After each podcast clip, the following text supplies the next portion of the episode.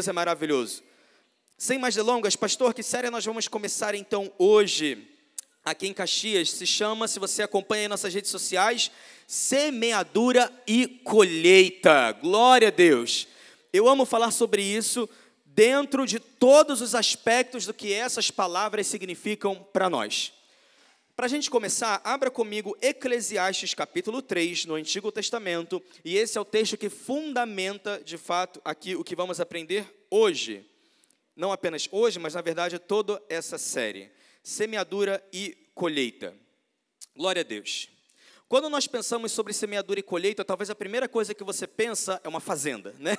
Talvez a primeira coisa que você pensa é uma fazenda onde talvez você não conhece muito disso, ou talvez você conheça um pouco sobre esse processo, talvez você já praticou o cultivo natural da terra, amém? Plantando coisas, né, colhendo coisas.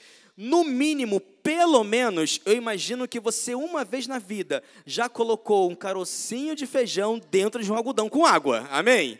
No mínimo, você conseguiu pelo menos uma vez na vida fazer um brotinho nascer, certo, gente? Alguém nunca nem ao menos colocou um dia lá, né, com, ou seja, a escola do seu filho, ou você mesmo aprendeu isso e foi lá, pegou um algodão, molhou, colocou uma semente, e no outro dia, praticamente, ou no segundo dia, já estava brotando algo ali? Semeadura e colheita.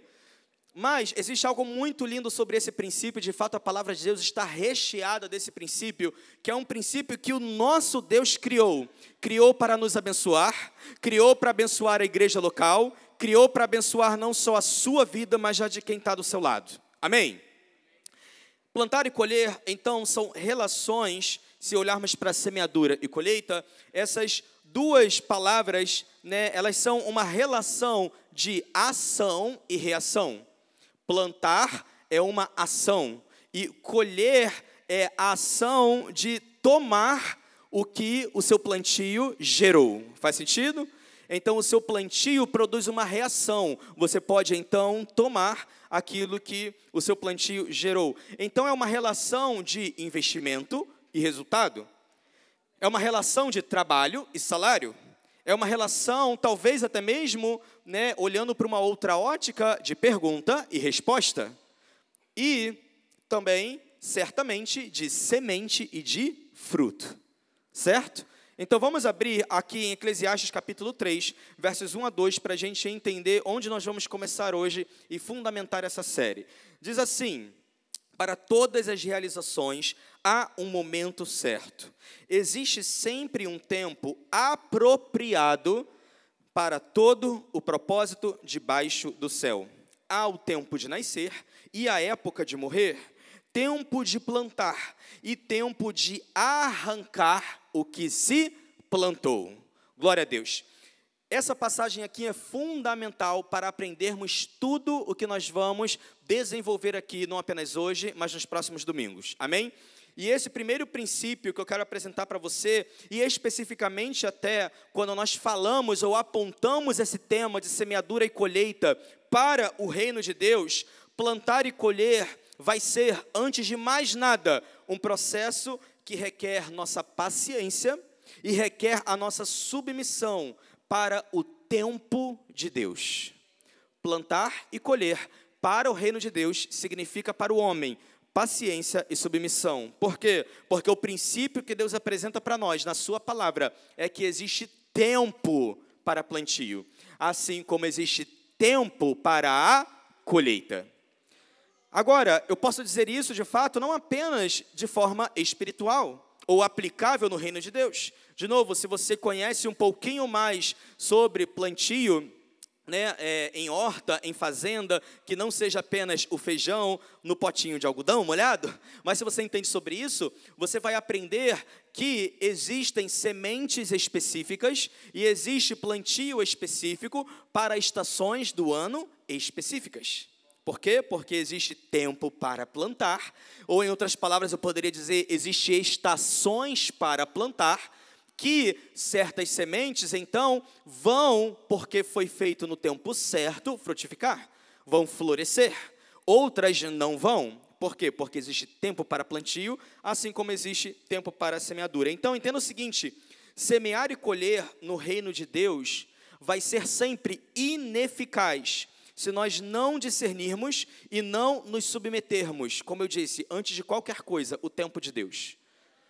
Qualquer coisa que você tentar fazer para Deus, no seu reino, servindo a Ele como um voluntário, como um líder, como um pastor, o que quer que você faça para o seu Deus, se você fizer sem discernir o tempo dele, então o seu trabalho pode ser que seja ineficaz. Os nossos erros, do nosso imediatismo, porque muitas vezes o homem deseja atropelar um pouco o tempo de Deus. Muitas vezes nós tendemos a não sermos tão pacientes em conhecer a vontade de Deus e não só a vontade, o tempo dele. De novo, Deus tem uma vontade e ele também deixa claro na sua palavra, como lemos aqui, que ele tem tempo determinado para as coisas. Então, nós precisamos né, é, conhecer esse tempo do nosso Deus e não o contrário. E muitas vezes, né, os nossos erros de imediatismo, ou seja, eu tento fazer algo né, à frente do tempo de Deus, né, sobrepõe então a vontade dele. Um dos primeiros erros, coloca o nosso telão aqui. O primeiro deles é semear fora de época. A gente tem lá no isso aqui. Semear fora de época é o nosso primeiro imediatismo, ou seja, semear fora da estação certa. Isso não vai fazer surgir broto algum. Eu chamo isso daqui de semeadura fast food. É a semeadura em que nós estamos tão acelerados porque estamos acostumados no século 21, no famoso século 21, em que tudo é muito rápido, em que não temos paciência nem mais para ouvir uma pessoa na velocidade normal da fala dela. A gente liga no 1.5, no 2.0 e queremos cada vez mais acelerar as coisas da nossa vida, o grande perigo da nossa mania de acelerar tudo na vida é que nós podemos, no reino de Deus, tentar acelerar coisas que Ele nunca esperava que nós acelerássemos. Muitas vezes nós tentamos acelerar processos de Deus em que Deus já está dizendo para nós: eu tenho um tempo determinado para isso. Eu tenho um tempo determinado para essa ocorrência, eu tenho um tempo determinado para esse ministério, eu tenho um tempo determinado para esse projeto na sua vida. Mas muitas vezes, porque somos acostumados à pressa, tentamos atravessar Deus. E às vezes, é, parece até ser com uma boa motivação. Vou dar um exemplo: Deus dá talvez uh, ou ele revela para você, Deus entrega para você, você tem buscado, você tem orado, e o Senhor compartilha o coração que Ele tem, um propósito específico que Ele tem para você, um chamado específico que Ele tem para a sua vida, de ir às nações, ou ir até certas nações, e Ele diz que nações são essas, onde Ele diz: Filho, eu chamei você para tais nações para ir como missionário. Há muitas vezes, o que, que o crente emocionado faz? Ele chora, ele se emociona, no dia seguinte tira passaporte, no outro já está comprando passagem, vendo passagem, está dando tchau para pai, para mãe e sai correndo para lá. E aí, quando chega naquele lugar, ele começa a enfrentar dificuldade, luta, o dinheiro acaba, não tem suporte, não consegue se comunicar muito bem com a língua porque ele não se preparou para aquilo, e vários outros empecilhos. E ele chega e fala, Deus, mas. Né, e muitas vezes a pessoa até tenta se convencer de que está no tempo certo, porque ela diz assim: não, mas é que eu estou no deserto de Deus. E a gente costuma né, dizer que a nossa pressa ou as nossas escolhas erradas que prejudicam a nossa caminhada porque nós estamos fora do tempo de Deus, a gente costuma chamar isso de deserto de Deus. Misericórdia, né? E aí a gente embola tudo, por quê? Porque somos a sociedade do WhatsApp 2.0. Então, existe tempo para todo propósito debaixo do céu. Olha o que diz Eclesiastes: tempo apropriado. Tempo apropriado é estação correta, é momento adequado. Faz sentido? Nós precisamos conhecer de Deus. Senhor, que momento adequado, que tempo apropriado é esse, porque eu não quero correr à sua frente e me estabacar na pedra que eu não vi porque atravessei correndo e Deus me mandou andar. Agora, também existe uma outra problemática que é o outro oposto. Coloca o nosso telão aqui, por gentileza. Outro, outra coisa que fazemos com relação ao tempo de Deus, nós tentamos colher cedo demais. E isso sempre vai colocar nas nossas mãos frutos verdes. Eu chamo isso de colheita da imaturidade. Às vezes, até acertamos no tempo de plantar, mas porque queremos acelerar muito, nos beneficiar do fruto do plantio, a gente tenta colher o fruto antes dele amadurecer. E aí você vai ter nas suas mãos um fruto verde. É gostoso comer fruto verde? É gostoso comer banana verde, manga verde, melancia verde, melão verde, qualquer fruto verde. Você vai, vai ser agradável ao seu paladar? Não. Certamente não será agradável aos olhos de Deus os seus ministros ou suas ministras, seus filhos e filhas, que podem até ter entendido a estação de plantar, mas foram apressados demais em tentar colher. E aí, ao colher, aquela pessoa começa a lidar com problemas de imaturidade na sua colheita. Mas o problema não está na colheita que é imatura. Talvez o problema está na pessoa que colheu no tempo imaturo. Faz sentido? Então, aqui são dois imediatismos que nós podemos perceber, tanto na semeadura quanto na colheita, que você e eu podemos errar. E podemos então acabar perdendo, de fato, o desfrutar daquilo que Deus tem para nós, né, em sua máxima excelência. Amém? Um ministério eficaz, então, ele não se atrasa para os planos de Deus, tampouco. Não se atrasa para os planos de Deus. E ele também não se apressa indo à frente dele. Um ministério eficaz nunca vai se atrasar para os planos de Deus e também não vai se apressar indo à frente. Requer sempre de nós paciência e submissão. Sempre. Sempre. Sem isso, o trabalho das nossas mãos como filhos de Deus pode ser então frustrante, desgastante e infrutífero. Talvez seja a situação que você se avalia hoje. Ah, pastor, olha, hoje eu sou um filho de Deus que entende o valor de servir a Ele eu sou hoje voluntário aqui na casa, sou um líder na casa. Talvez você nos visita e é um servo na sua igreja local e hoje você está visitando aqui. Você já entendeu que você, como cristão, foi chamado a não só sentar numa cadeira, mas servir o seu próximo, e por isso você já serve, um bom passo que você já deu. Agora, no serviço, pode ser que você esteja servindo frustrado, servindo com desgosto, e na verdade você não esteja vendo muito fruto do seu serviço para o reino de Deus eu questiono você se você realmente tem se submetido e sido paciente com o tempo e os propósitos de Deus para a sua vida. Porque sempre que estivermos né, é, é, caminhando no mesmo passo de Deus, isso nunca vai colocar nas nossas mãos fruto verde. Caminhar no passo de Deus nunca vai colocar na mão do servo de Deus e na mão da serva de Deus um fruto verde, que quando nós mordermos vai dar desgosto. Faz sentido? Glória a Deus. Então, sem isso, o trabalho das nossas mãos vai ser frustrante, desgastante e infrutífero. Existem, então, diversas variantes né, aqui no plantio para o reino de Deus. Nós podemos, então, tomar esses conceitos de plantar e colher e aplicar, de fato, na nossa caminhada cristã em diversos aspectos. Então, vamos aprender alguns deles aqui hoje. Amém? Abra comigo sua Bíblia em João capítulo 4.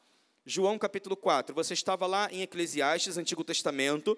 Você vai folhear para frente e você vai encontrar aí no Novo Testamento, João capítulo 4.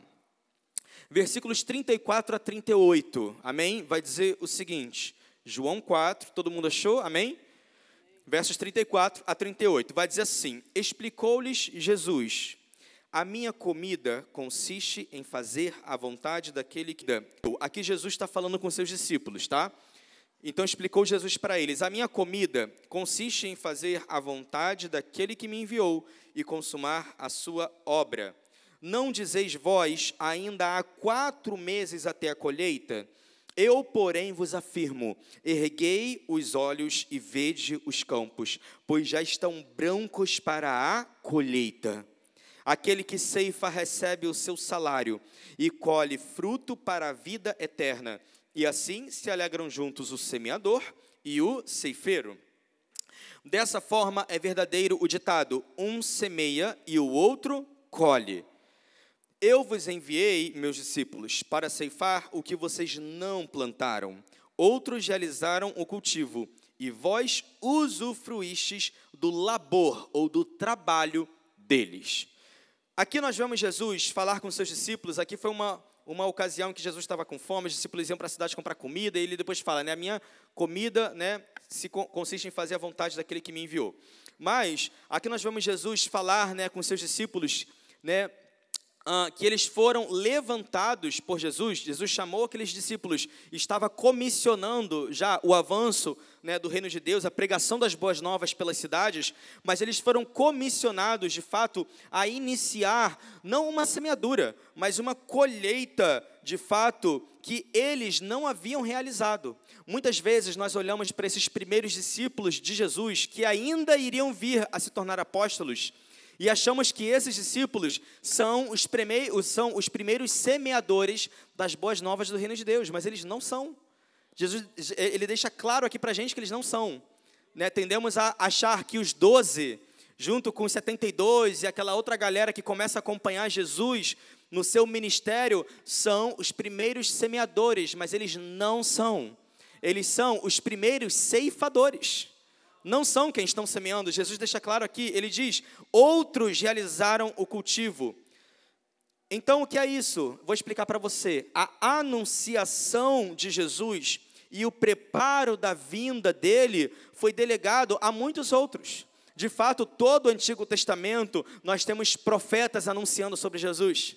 De fato, até mesmo quando chegamos no Novo Testamento, quando vemos o nascimento de Jesus, vemos também ali muito próximo o nascimento do seu primo, que é uma figura essencial, então, na semeadura, não em ceifar, mas em plantar, de fato, as boas novas e a chegada do reino de Deus. Pastor, onde nós vemos isso? Marcos capítulo 1, versos 1 a 8. Você estava em João, agora vai para Marcos. Volta aí um pouquinho, chega lá em Marcos capítulo 1, versos 1 a 8. Aqui nós vamos entender claramente isso, vai ficar claro e óbvio para você. Diz assim, Marcos capítulo 1, versos 1 a 8: Princípio do evangelho de Jesus Cristo, filho de Deus, conforme está escrito no livro do profeta Isaías. Ó, veja, lá no livro do profeta Isaías.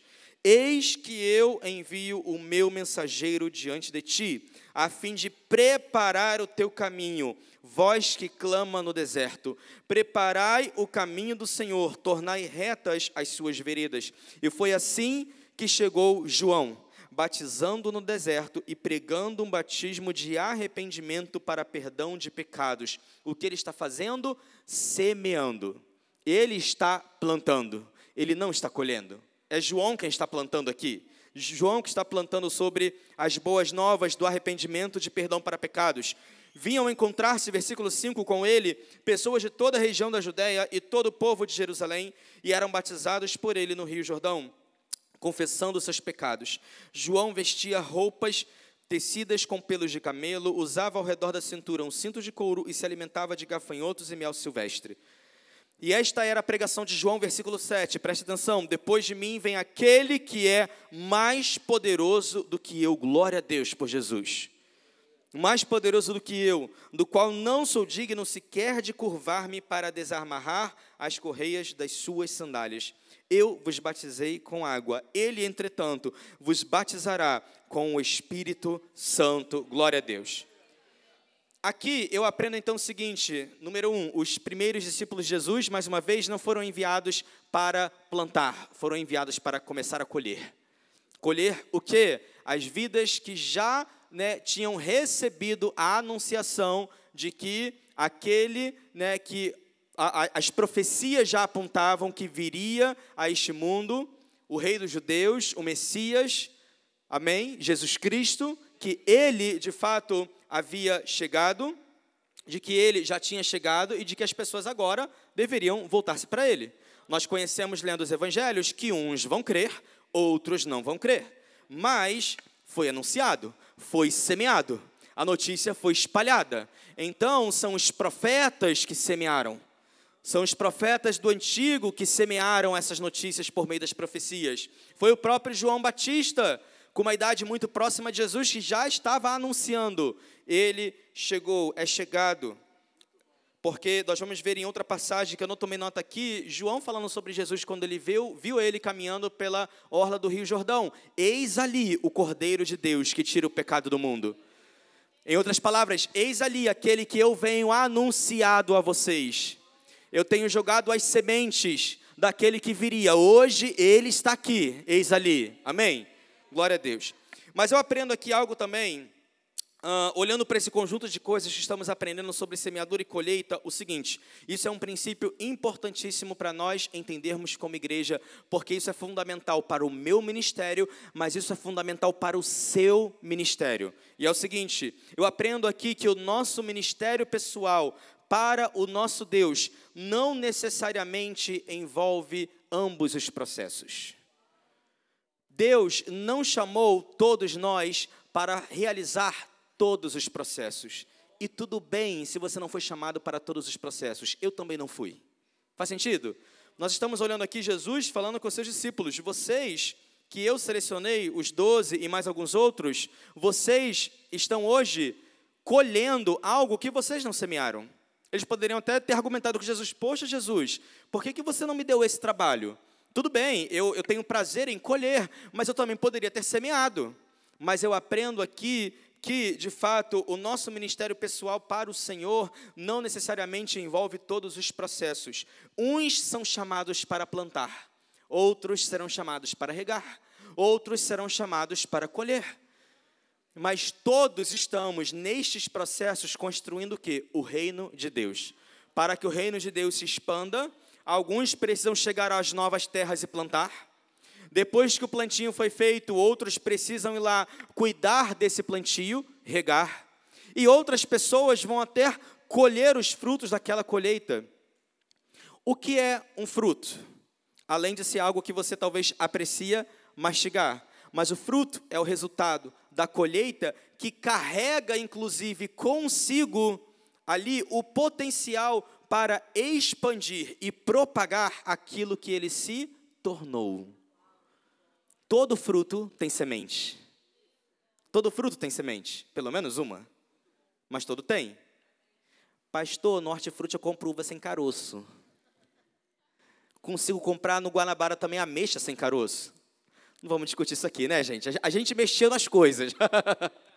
Foi o homem que interviu para a gente não engasgar com caroço. Mas eu tenho certeza que no Éden tudo tem caroço. Por quê? Porque Deus criou tudo para crescer, expandir e multiplicar. Mas isso não é só um processo natural, isso é um princípio espiritual muito lindo. Depois que o fruto é gerado, agora ele carrega em si a semente que precisa ser semeada para que aquele fruto propague, -se, propague mais da sua própria espécie. Faz sentido? Deus espera isso dos seus filhos também. Nós, homens e mulheres, filhos e filhas de Deus, somos chamados a propagar o Evangelho de Deus. Agora, faremos isso nas etapas ou de formas diferentes. Talvez você será chamado para o plantio, talvez você será chamado pelo Senhor para regar uma igreja local, Talvez você vai ser né, é, trabalhado pelo Senhor e você talvez plantou um local ou você ajudou a plantação de um local. Deus mandou você permanecer ali para regar e naquela rega você também foi regado. Você se tornou um fruto cheio de sementes que um dia Deus vai pegar você e vai te enviar para plantio, porque você é fruto com semente. E onde Deus colocar você para frutificar, a sua semente então começa a expandir e criar mais da sua espécie. Qual é a sua espécie? Filho e filha de Deus. Qual é a semente que você carrega como filho e filha maduro? A palavra de Deus. Abra comigo. 1 Coríntios capítulo 3, versículos 1 a 9. O apóstolo Paulo deixa claro isso para nós. Nessa carta que ele escreve para os Coríntios, 1 Coríntios capítulo 3, versos 1 a 9. Ele diz assim: Irmãos, não vos pude falar como pessoas espirituais. Aqui ele está até dando uma corrigida na igreja de Corinto. Ele fala: olha, eu queria tratar alguns assuntos de um pouco mais maturidade com vocês, mas porque vocês são um pouco imaturos, eu não pude né, falar a vocês como pessoas espirituais, mas como pessoas carnais, como crianças em Cristo. O que dei para o que vos dei para beber, versículo 2, foi leite e não alimento sólido, pois não podias recebê-lo, nem ainda agora podeis porque ainda sois carnais. Visto que campeia entre vós todo tipo de inveja e de inveja, desculpa, e discórdias, por acaso não estáis sendo carnais, vivendo de acordo com os padrões exclusivamente mundanos? Pastor, o que estava acontecendo com a igreja de Corinto para o apóstolo Paulo trazer essa correção aqui? Nós vamos entender. Basicamente, a igreja de Corinto estava começando a não andar mais em unidade, mas em divisão porque eles estavam começando meio que se dividir numa preferência humana a respeito da sua liderança. Uns falavam assim, a gente vai ler aqui, né? Aqui, verso 4. Pois quando alguém alega, eu sou de Paulo, e outro diz, eu sou de Apolo, pastor, quem é Paulo e Apolo? São apóstolo e é, mestre da palavra, que também participa do ministério apostólico, Apolo. Então, eles estão ali trabalhando em prol da expansão do reino de Deus. Mas umas pessoas falavam: "Ah, eu sou de Paulo, eu gosto dos ensinos de Paulo, eu prefiro Paulo, né? Eu amo a vida de Paulo". E outros falavam: "Não, eu tô aqui na mesma igreja, mas eu prefiro esse daqui", né? É igual aqui na igreja de Caxias, uns falaram assim: "Ah, eu prefiro o pastor Natan", e outros: "Ah, eu prefiro o pastor Tiago", e outros: "Ah, eu sou mais a pastora Ju". Faz sentido? Deus se agrada com essa atitude? Não. A gente vai entender aqui. Ele diz: "Isso é atitude carnal. Quando alguém alega, eu sou de Paulo, eu sou de Apolo, não estás agindo absolutamente segundo o padrão do homem. Qual é o padrão do homem? Se relacionar por afinidade, se esconder atrás das afinidades. Nós costumamos temer aquilo que nos é diferente. Então a gente tem mania de se agregar em grupinho junto. Só que esses pequenos agrupamentos acabam causando divisão no corpo de Cristo. A sua mão é completamente diferente do seu pé, mas ela está desconectada dela, do seu corpo? Não. O problema é que nós, com padrões humanos, às vezes, mais uma vez, nos agrupamos na igreja local, mas sem perceber, permitimos o diabo entrar e causar divisões dentro do corpo. Então somos pedaços de igreja dilacerados dentro de um mesmo prédio. Deus não se agrada disso. E olha a forma como o diabo estava conseguindo enganar a igreja de Corinto. Estava co começando a colocar picuinha no coração deles ali, do tipo, olha, né, prefira Paulo. E o mesmo, eu creio que o mesmo espírito maligno ia no ouvido do outro crente e falava assim: olha só, prefira Paulo. Que maligno isso. Mas Paulo corrige. Ele diz: olha agora a perspectiva celestial que Paulo traz para nós do que é a igreja de Cristo. Versículo 5: Quem é, portanto, Apolo? E quem é Paulo? Ele diz: servos por intermédio dos quais vocês vieram a crer, e isso conforme o ministério que o Senhor concedeu a cada um. Repita comigo: a cada um. Glória a Deus. E Paulo vai dizer: Eu, Paulo, plantei, Apolo regou, mas presta atenção, mas foi Deus quem deu o crescimento. Paulo fez crescer alguma igreja? Não. A palavra diz que Apolo que fez a igreja crescer? Não. O que, que a palavra de Deus diz que fez a igreja crescer? Deus. Foi Deus quem deu o crescimento. De forma que nem o que planta, nem o que rega, são de alguma importância, mas unicamente Deus realiza o crescimento. O que planta e o que rega ministram de acordo com o propósito. E cada um será premiado segundo o seu trabalho. Isso é uma coisa muito pessoal entre Deus e o indivíduo. Deus cria você com um propósito. E Ele deseja tratar esse propósito junto com você, Ele tem interesse que você cumpra o seu propósito, e Ele também diz na Sua palavra que na eternidade você será recompensado pela sua servidão a Ele. O nome disso é galardão. Mas Ele está dizendo aqui: olha, o que planta e o que rega ministram segundo um propósito que Deus estabeleceu com cada um, e ninguém tem nada com isso. Deus estabeleceu o propósito com cada um de nós e cada um será premiado segundo o seu próprio trabalho. Sabe o que significa? Deus me entregou uma missão e um propósito. E eu tenho operado e trabalhado nessa missão, nesse propósito, e eu vou colher o fruto do meu trabalho. Agora, você não pode viver o meu propósito, e tampouco vai desfrutar no céu do fruto do meu trabalho. Assim como eu não posso trabalhar na igreja local, ou fazer brotar na igreja local o fruto do seu propósito. E eu tampouco vou desfrutar no céu do galardão do seu trabalho. Faz sentido? Gente, Deus é justo. Ele nos vê de forma igual. Deus não tem filhos preferidos. Preferência é padrão humano. É isso que o apóstolo Paulo estava ensinando para a igreja de Corinto. Preferência é padrão humano. Com Deus não é assim. Deus não tem pessoa preferida. Deus não tem servo maior, melhor, é, é, é mais ungido, menos ungido. Não, Deus tem filhos e filhas com propósito. Cabe só a cada um de nós desejar ouvi-lo, obedecê-lo e correr com essa missão e com esse propósito que ele tem para cada um de nós. Amém? Glória a Deus. Então ele diz: Cada um será premiado segundo o seu próprio trabalho, versículo 9, porquanto nós somos colaboradores de Deus, vós sois a lavoura de Deus e edifício de Deus. Entenda o seguinte, independente de qual seja a nossa função específica, uma coisa é certa, todos nós, como filhos e filhas de Deus, fomos chamados para os campos. Todos. Não importa qual é a tarefa específica que Deus tem para a sua vida a certeza que eu tenho para te dar é a seguinte: todos nós fomos chamados para os campos, todos nós fomos comissionados por Jesus a participar da grande colheita do reino de Deus. Todos nós fomos chamados. Primeiro, porque eu sei que é a vontade de Deus que todos sejam salvos. João capítulo 3, versículo 16.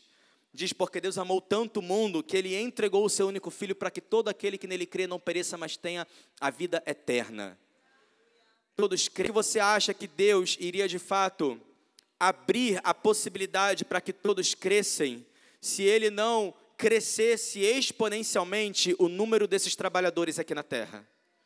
Tem pessoas que, se não ouvirem a palavra de Deus através da sua boca, pode ser que não ouçam pela boca de mais ninguém. Vou repetir para você entender a responsabilidade pessoal que nós temos com o reino de Deus. Tem pessoas que, se não ouvirem sobre o reino de Deus através da sua boca, talvez não vão ouvir da boca de mais ninguém. Então, todos nós fomos chamados para os campos.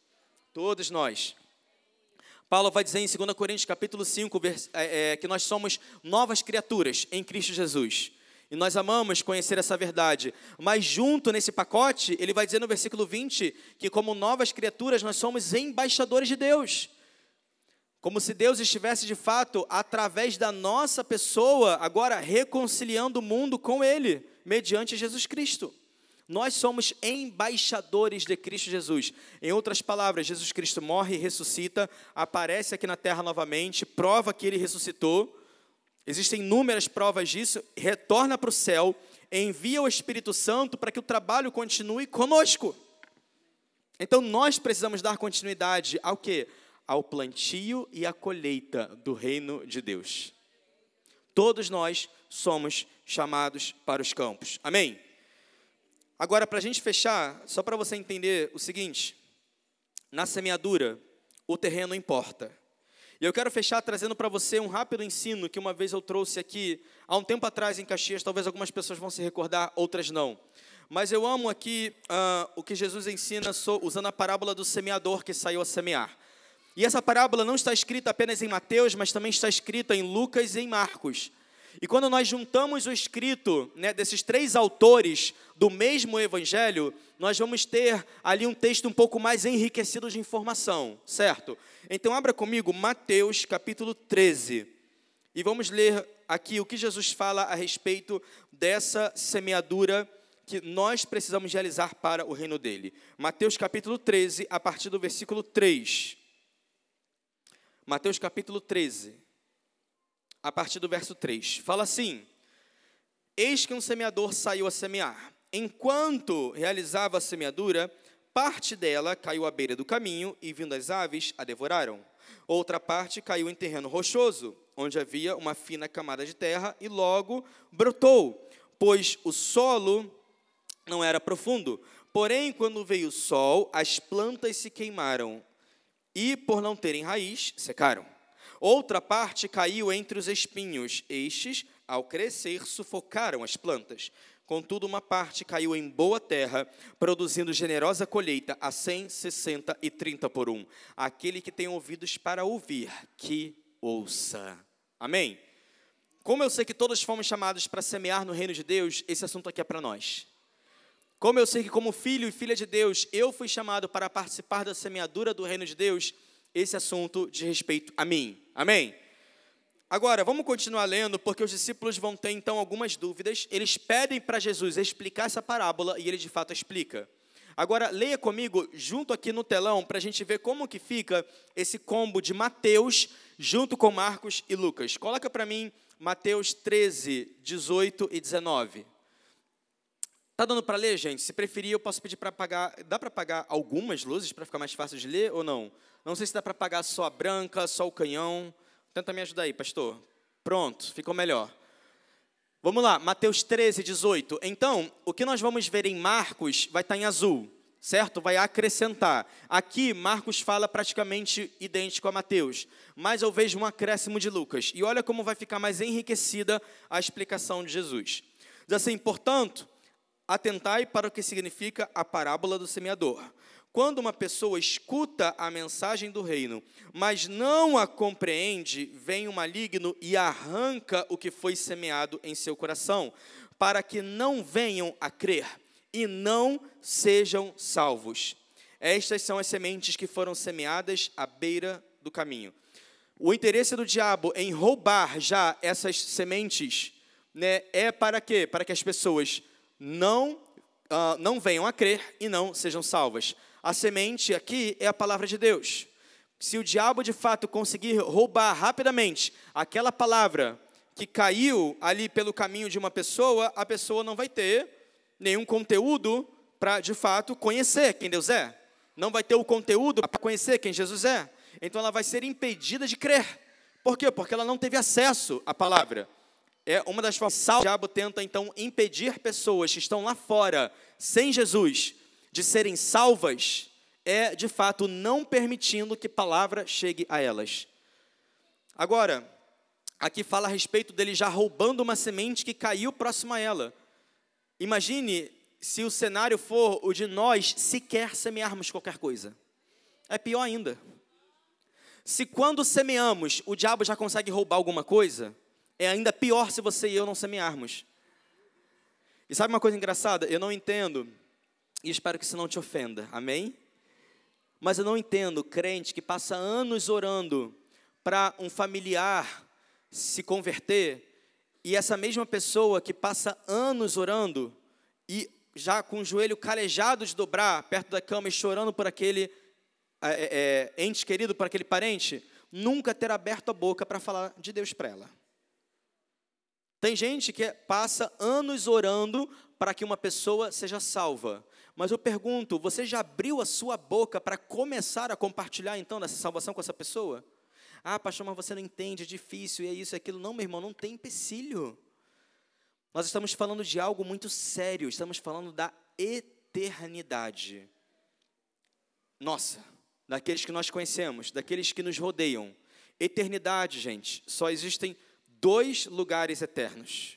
Eu vou sempre dizer isso onde quer que eu vá. Só existem dois lugares eternos. Existe o lugar em que vamos habitar na presença de Deus, e existe o oposto, o lugar onde a presença de Deus não está. Eu prefiro falar dessa forma para que você entenda e fique claro para você o que é o céu e o inferno. Céu nada mais é o lugar onde a presença de Deus está. Inferno é o lugar onde a presença dele não está onde o amor, a bondade, a sua luz, a sua graça, a sua misericórdia, a sua presença não está e não estará por toda a eternidade.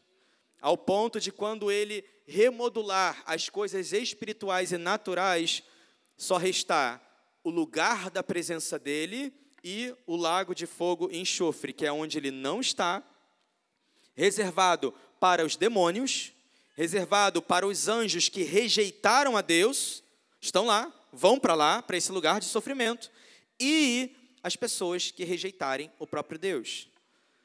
Muitas pessoas às vezes pensam nesse assunto de céu e inferno, e olha como o diabo consegue deturpar a nossa mente, né? consegue deturpar uh, a semente da palavra nas nossas mentes, e tenta fazer as pessoas acharem que Deus é um Deus malvado. Ah, Deus vai lançar pessoas no inferno. Não, meu irmão, é muito simples de entender. O inferno não é um lugar onde Deus vai lançar pessoas. O inferno é um lugar para pessoas que não quiseram estar com Deus. Faz sentido para você, alguém entrar no céu que não está afim de estar com Deus? De novo, eu oro para que se você tinha essa ótica, ela seja mudada hoje, em nome de Jesus. O inferno não é um lugar onde Deus vai expulsar pessoas para lá porque ele simplesmente não gosta dessas pessoas. Não é um lugar onde Deus vai expulsar pessoas com muito prazer, porque foram pessoas que não foram obedientes à Sua palavra, no sentido de eu tenho que fazer para ganhar o céu. Não, é muito simples. Uh, eu vi há pouco tempo atrás uma, um, uma, uma conversa entre uh, um estudioso da palavra eu acho que ele é um pastor, inclusive, e um ateu.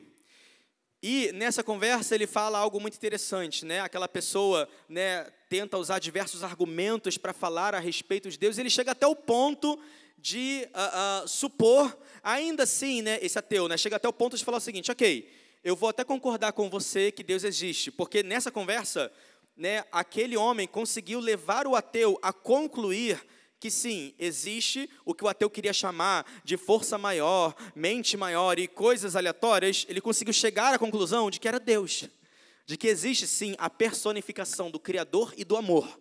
Ele chegou a essa conclusão. Aí eu percebi que o que tinha no coração dele não era uma descrença por Deus, era uma mágoa no coração dele, porque quando ele chegou ao ponto de, é, de fato, falar o seguinte: ok, eu vou supor então que Deus existe. Aí a primeira coisa que ele disse foi: então por que ele vai enviar pessoas para o inferno? E aí eu pude perceber, por isso, aí o Espírito Santo me fez discernir, é por isso que aquela pessoa diz que não acredita em Deus. A pessoa só diz, mas no fundo, gente, nós somos criatura, nós somos criados. Nós sabemos que existe um criador. A gente talvez só não tenha a coragem de assumir. E a gente só esconde os nossos medos e temores atrás de filosofias humanas falíveis. Mas quando o ser humano realmente sucumbe a entender que o amor criou ele, né, eu pude perceber que esse cara falou isso. E aí, uh, esse homem responde de uma forma muito interessante. Ele fala: Olha, deixa eu explicar para você uma coisa. E ele fala assim com o auditório: né, Quantas mulheres solteiras tem aqui? Vou fazer a mesma pergunta aqui nesse, né, nessa igreja. Quantas mulheres solteiras tem aqui? Levanta sua mão. Mulheres solteiras. Fica com vergonha não, varoa. Levanta sua mão e que hoje pode ser até mesmo aí a revelação da bênção. Olha aí. Deixa os varões de Deus conhecer você, mulheres solteiras. Pode baixar sua mão. E ele fala o seguinte, mulheres solteiras. Ah, é, ele diz, ok, chega um homem e ah, deseja conversar com você, envia uma mensagem para você, ele envia flores para sua casa, mas você o rejeita. Ele depois, no outro dia, vai enviar bombons para sua residência e você, ai, não estou muito afim de sair com esse cara não, pô, cara doido, por que ele está mandando isso aqui? E você o rejeita. Ele tenta telefonar e conversar com você e você o rejeita. E ele inúmeras vezes escreve cartas, envia presentes, um atrás do outro, e você rejeita um após o outro, após o outro. Até o ponto em que você simplesmente para de receber essas cartas e esses presentes. Porque ele se deu conta, número um, que você não o desejava. Então, por você não desejar, porque ele é um homem cavalheiro, ele não vai permanecer insistindo. Agora, esse homem dá um grande jantar. E depois você fica sabendo que muitas pessoas foram convidadas e você não. Faria sentido para você aquele homem convidar você para estar lá? O céu é a mesma coisa. Deus está constantemente enviando as suas cartas de amor para nós. Mas pessoas vão pegar as flores e jogar fora, pessoas vão pegar os bombons e jogar na lata do lixo, mas um dia verão a grande festa nos céus, aí vão desejar entrar. Só aí vão querer bater na porta e querer participar. Mas aí, meu irmão, tarde demais. Tarde demais. Pessoas vão para o inferno porque Deus enviou? Não. Pessoas vão para um lugar criado para os demônios que rejeitaram a Deus, vai ser o mesmo lugar para os homens que rejeitarem a Deus. Nada mais é do que um lugar onde o que Deus é não está. Então, por que, pastor, é um lugar de sofrimento? Mais uma vez, porque é um lugar que vai significar o que Deus não é. Porque os demônios vão estar num lago de fogo e enxofre? Porque homens que rejeitaram a Deus vão estar em agonia eterna? Porque você precisa entender, só existem dois lugares eternos: o lugar eterno do que Deus é e o lugar eterno do que Deus não é. Fez sentido para você? Meu irmão, minha irmã, a gente precisa compreender essa verdade é, é, com tanta é, é, é, propriedade, porque é disso que se trata a nossa eternidade. Eu sei que amanhã você tem trabalho, escola dos seus filhos, tem que cozinhar, tem que fazer isso, fazer aquilo, tem que lavar louça, tem que faxinar, você tem várias tarefas desta terra para realizar, meu irmão, minha irmã, mas essa terra um dia vai passar e vão ficar dois lugares eternos. Eu só vim te lembrar o que você faz com isso no seu dia a dia. Além de só trabalhar, fazer dinheiro, passear, comprar um sorvete para o shopping, voltar para casa, dormir, acordar, comer, tomar café, trabalhar, passear, o que você faz, como você projeta a sua eternidade, porque passeio vai acabar, janta vai acabar, passar roupa vai acabar, faxinar vai acabar, mas uma coisa não vai acabar: o lugar eterno onde vamos habitar. O que você como você está se preparando para isso? Ou ainda melhor dizendo, o que você está fazendo para que outros possam entrar, se você já aceitou Jesus? Já aceitou o benefício que ele veio entregar para nós, como pregamos aqui em Santa Ceia? Como nos celebra nós celebramos na Santa Ceia, né? como falamos aqui que João estava anunciando, Jesus morreu e ressuscitou, então para abrir essa porta do céu para nós, você que já recebeu, meu irmão, se você apenas tem o benefício para si, mas não se importa com outros, a sua caminhada cristã é muito medíocre. Muito medíocre. Você não entendeu o valor da sua salvação e você não entendeu o tamanho do amor de Deus ainda. Eu oro para que você se arrependa e você entenda que na sua salvação você foi privilegiado com algo tão lindo e tão maravilhoso que você deveria de fato não só refletir e perceber o valor que tem, a salvação que você possui, e isso impulsionar você a virar para o seu Deus e falar: Senhor, muito obrigado pelo benefício, mas eu não quero entrar sozinho. Muito obrigado pelo benefício, eu preciso compartilhar isso com outros. Muito obrigado pelo, por esse amor que hoje eu tenho revelação. Gente, quando nós conhecemos a revelação do amor de, que Deus tem por nós, é quase automático esse amor só transbordar para outros. Então, quando eu vejo cristãos que não transbordam de amor para outros, eu questiono se eles conhecem o amor de Deus. Talvez não conhecem a fundo. De novo, eternidade. Estamos falando de semeadura e colheita. Vamos continuar lendo para a gente fechar? O diabo quer tentar roubar a semente da palavra de pessoas. É a primeira coisa que acontece. Segunda, o que foi semeado, versículo 20, coloca aqui o segundo conjunto. O que foi semeado em terreno rochoso, esse é o que ouve a palavra e logo aceita com alegria. Contudo, visto que não tem raiz em si mesmo, resiste por pouco tempo, são de pouca perseverança, creem por um período e e quando por causa da palavra chegam os problemas e as perseguições, logo perde o ânimo, rapidamente sucumbem, desistem no tempo da provação. Eu chamo disso daqui da pessoa emocionada por Jesus. São homens e mulheres que entram numa igreja, recebem a palavra, se emocionam com a verdade do Evangelho e, pela emoção, aceitam Jesus. Mas, quando começam a se aprofundar no que o cristianismo realmente significa, e quando elas entenderem que sim, na caminhada pode ser que venham provações, elas são de pouca perseverança. Elas creem só por um período. Quando a coisa aperta, ela prefere largar a Deus e abraçar o mundo, e não o contrário. Não preferem dar as costas do mundo e abraçar a Deus. Já vi muitos assim, e é triste. De novo, são as pessoas que estão rejeitando os presentes do céu. Depois, versículo 23, 22. Quanto ao que foi semeado entre os espinhos, este é aquele que ouve a palavra, mas as preocupações da vida, as muitas ansiedades, a sedução das riquezas, ou seja, as demais ambições, os prazeres da vida, agridem e sufocam a mensagem, tornando-a infrutífera e não conseguem amadurecer. Aqui são as pessoas que não são pessoas que vão encontrar o sofrimento por serem cristãs. Aqui ele fala sobre pessoas que, pelas ansiedades da vida e pelas questões, né, pelas tentações mundanas, ou seja, aquilo que traz prazer, as ambições de riquezas, da carne, a pessoa começa então a ser mais atraída pelas coisas do mundo do que pelas coisas de Deus. Ele diz: essa também, ah, essas coisas podem sufocar a mensagem, tornando-a infrutífera na vida dessas pessoas. São pessoas que, com um pé, querem pisar na igreja, mas com o outro, a boate. Uma mão quer levantar para Jesus, né? mas a outra mão quer um relacionamento homossexual. Com um pé, com uma mão, eu quero as bênçãos de Deus, mas com o outro pé e com a outra mão, eu quero os prazeres do mundo. São essas pessoas. Ele diz: vai simplesmente essas outras coisas aqui vão sufocar a palavra, porque a palavra de Deus diz que aonde há luz, as trevas não habitam. Então, não é que as trevas acabam sendo mais fortes do que a luz naquelas pessoas. A questão é que as pessoas, no momento em que elas escolherem as trevas, Deus não vai invadir com a luz ali. No momento em que o ser humano escolhe trevas, você precisa entender que Deus não invade a vida de ninguém.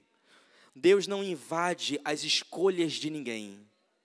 Deus não invade o espaço de ninguém. Ele só adentra o lugar que você convidar.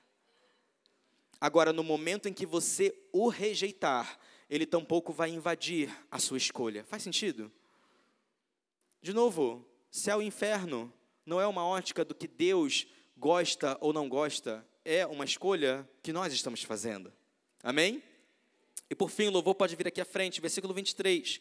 Mas enfim, o que foi semeado em boa terra é aquele que de bom coração e com sinceridade ouve a palavra e entende. Essa pessoa acolhe, como diz Marcos, como diz Lucas, entesoura essa palavra. Essa pessoa que é, ele chama de boa terra, vai frutificar com perseverança e produz grande colheita, alguns 100, outros 60 e outros 30 vezes mais do que foi semeado. Esse daqui é o verdadeiro cristão. É o homem e a mulher de Deus que recebe do alto a palavra e porque torna a palavra para ele né, um tesouro, ela se dedica a entender, a compreender e torna a palavra valiosa para a vida dela, essa pessoa automaticamente vai frutificar, onde quer que ela esteja, no que quer que ela esteja fazendo. Ela frutifica dentro da igreja local, servindo a igreja local, ela frutifica no seu trabalho, ela faz a diferença na sua família, ela faz a diferença na sua faculdade, ela frutifica frutifica? A pessoa que entende a preciosidade que ela recebeu, torna a palavra de Deus um tesouro, ela vai frutificar. Então, perceba o seguinte: a eficácia da semeadura sempre vai estar condicionada a fundamento do solo. E nessa noite eu quero, como eu disse, começar essa série fundamentando o seguinte para você, porque dessa noite em diante tudo vai dizer a respeito do que você vai decidir fazer nessa noite com a palavra que você recebeu, que é o seguinte: que solo eu serei. Antes de você frutificar para o Senhor, que solo você vai ser? Qual vai ser, né, como você vai se comportar quando a palavra de Deus te encontrar? Você vai, você vai ser o solo, né, como aquele que o diabo consegue roubar rapidamente a palavra do seu coração? e amanhã você já se esqueceu e não se importa mais com o que você recebeu nessa casa. Você vai ser um solo em que, quando as perseguições vierem, porque você é crente, você vai preferir fazer como Pedro e negar a Jesus? Não, não, não, não, não sou Jesus, não. Eu sou igual a tu. Seremos aqueles que vão virar as costas para o reino quando a perseguição vier e falar para o mundo: não, não, não, você me confundiu, eu sou igual a você, não sou crente, não. Será que eu vou ser o solo que caminho com Jesus. De novo, uma mão e um pé estão na igreja, mas o outro é atraído pelas seduções da terra, pelas ambições, pelas riquezas, pela luxúria, pelas coisas naturais. Ou eu serei aquele que entendeu o que Jesus fez por mim. E agora, como Paulo disse, né, eu faço morrer os atos do meu corpo, não sou mais eu quem vivo, mas Cristo vive em mim eu tinha planos e sonhos para uma caminhada, eu tracei metas para a minha vida, mas uma vez que eu fui salvo para uma eternidade, meu irmão, eu quero que as minhas ideias passageiras malucas que eu inventei da minha vida, de fazer A, B e C, eu vou render a Jesus. Eu entendo pela palavra que a vontade dele é boa, perfeita e agradável. Eu entendo pela palavra que ele me criou com propósito. Eu me submeto ao que Ele tem para minha vida.